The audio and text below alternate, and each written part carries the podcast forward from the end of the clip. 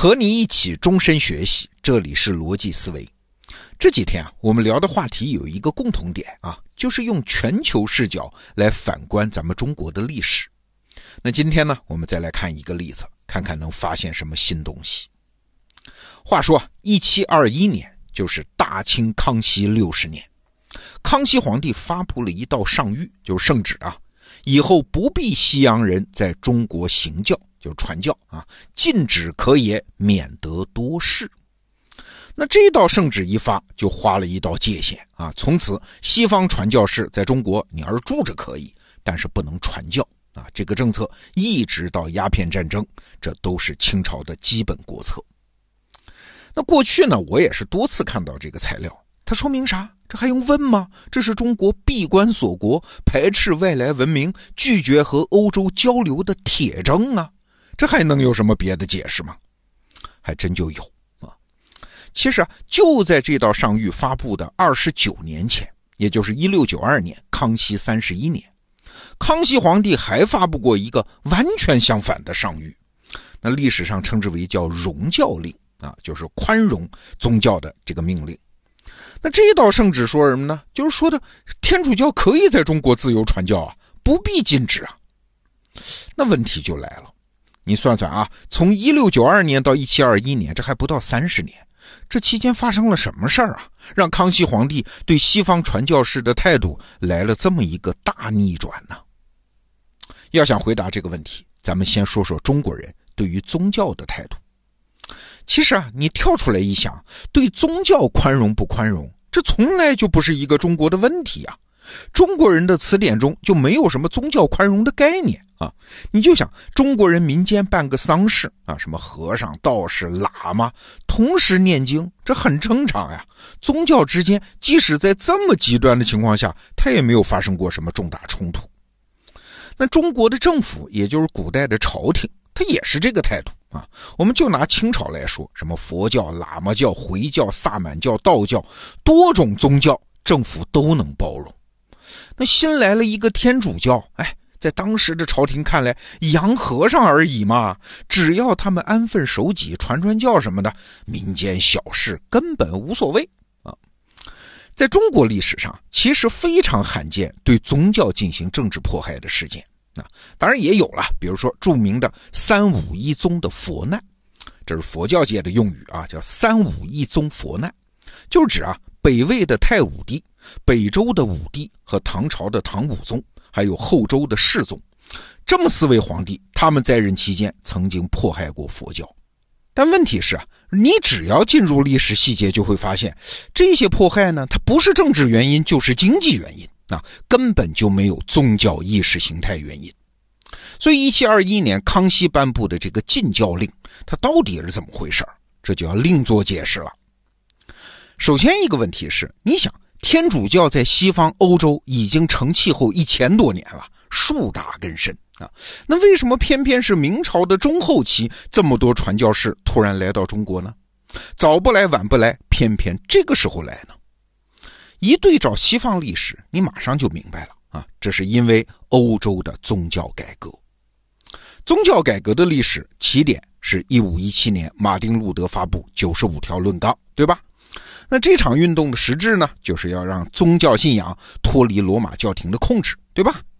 但是罗马教廷它毕竟树大根深啊，在宗教改革的过程中，它也不是一味退让啊，它也有很多成功的反击动作。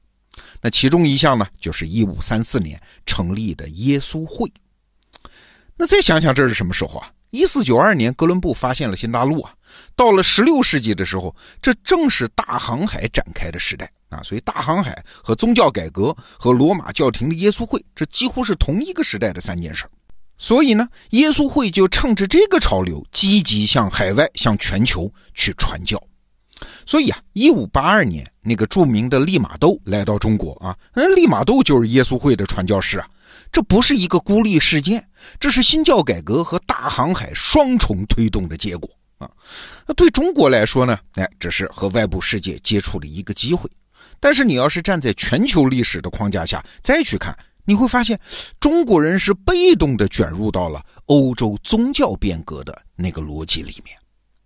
什么逻辑呢？啊，我们看一下过程啊。刚开始的时候啊，耶稣会为了在中国传教，用了各种变通的方法，核心就是一条啊，就是传教的本土化啊，也就是把天主教的各种教义、各种符号都用本土化的方式来解释。比如那个著名的利玛窦，他就把基督教啊往佛教那边靠啊，便于中国人理解嘛，所以他穿着和尚的僧袍，把他的传教的场所命名为叫鲜花寺。你看，这是寺啊。但是后来呢，利玛窦发现，哎，不对呀，这佛教不像是像欧洲的那种宗教有那么高的社会地位。这中国的士大夫他不怎么把佛教当回事儿，真正在中国社会影响巨大的还是儒家学说。所以这利玛窦马上就变脸啊，赶紧留起了胡子，穿上了中式的服装，把自己打扮成一个传统的儒生啊，自称非常仰慕中国文化。加上利玛窦很有才学了，什么数学、天文、地理懂一大堆，所以就结交了中国很多文人和高官，甚至后来还见到了万历皇帝，这就为传教士在中国打开了局面。那在理论上呢，利玛窦哎，那也非常的有弹性啊，他在儒家学说和天主教之间就和稀泥，他就说啊，这儒家和天主教它本来就是一回事儿。你们儒家所崇尚的天和我们天主教讲的上帝啊，也没有什么不同。你们讲的天道和我们的天主教教义也没有什么不同。哎，你看很有弹性，很有智慧吧？其实啊，跳出来一看，我就讲一个情境啊，比如说你的公司派你到一个人生地不熟的陌生市场去推销一个当地人从来没有见过的产品。哎，你也能想出这样的招啊？啊，核心就是两条嘛。第一，借用当地成熟的社会网络；第二，把陌生的东西包装成当地人熟悉的东西啊。无非就这两招。当年的利玛窦是这么干的，和我们今天一个普通的推销员是这么干的，底层原因都一样，就是这个时候的耶稣会啊，或者今天的一个推销公司，它都是一个绩效导向的组织。只要能传教、能卖东西，那就怎么有效怎么来。但是到了清朝的康熙皇帝时期，这时间可就过去了一百多年啊。欧洲的政治形势出现了很多变化，比如说教廷的靠山从葡萄牙就变成了法国，再比如说耶稣会觉得，哎，我们在中国已经有了几十万信众啊，这传教成功啊，站稳脚跟了。啊，总之吧，这个时候的罗马教廷耶稣会，他觉得，哎，我们要整顿一下中国的传教事务和中国文化的那些陋习，咱们要掰掰腕子了啊，看谁才是真理。好了，具体过程我就不细说了啊，过程中很多八卦。总之，到了一七零四年的时候，罗马教皇叫克雷芒十一世，就最终搞了七条专门针对中国天主教徒的规定。我简单说说啊，比如说，你们中国人不能管上帝叫上帝，或者是上天，要叫斗斯啊，不准中国人祭祖先，也不准祭孔子啊，甚至你把孔子叫成圣人也不行啊，圣这个字儿我们这是专有的啊，你们中国人家里摆个祖先牌位也不行。那这些规定呢，你要是站在罗马教廷的角度，很好理解啊，他们是宗教组织嘛，要保持信仰的纯洁性嘛。但是站在中国人这边看，哎，祖先都不让拜，孔子都不让敬，你还是个人吗？你这么规定，不是欺咱们中国人太甚吗？那你说这场冲突它背后是啥？哎，其实啊，要依我说，这不是什么文化冲突。文化冲突这东西，一百多年前利玛窦那个时候他也有啊，他为啥体现不出来呢？实质上是因为罗马教廷的组织导向它变了。这个时候的罗马教廷耶稣会，它不再是一个绩效导向的组织，而是意识形态导向的组织。它不再以向外扩展规模为己任了，而是以对内统一共识为己任了。我打个比方，这就像是今天啊，一公司的总部突然对各个地方分公司下各种指令，完全不顾及各地的特殊情况，强行要求上下一盘棋统一动作。哎，那在这种情况下，如果你是一个地方分公司的总经理，你心里应该清楚啊，这已经不是业务好不好开展的问题了，是这个公司的实质已经变了，从一个业绩导向型的发展的公司，变成了一个内部斗争型的公司了。对，当年的中国人一脸蒙圈，不知道罗马教廷为什么突然变得这么强硬，这一百多年不都好好的吗？哎，本质原因啊，跟中国这儿的事儿没啥关系，就是因为万里之外的政治格局变化。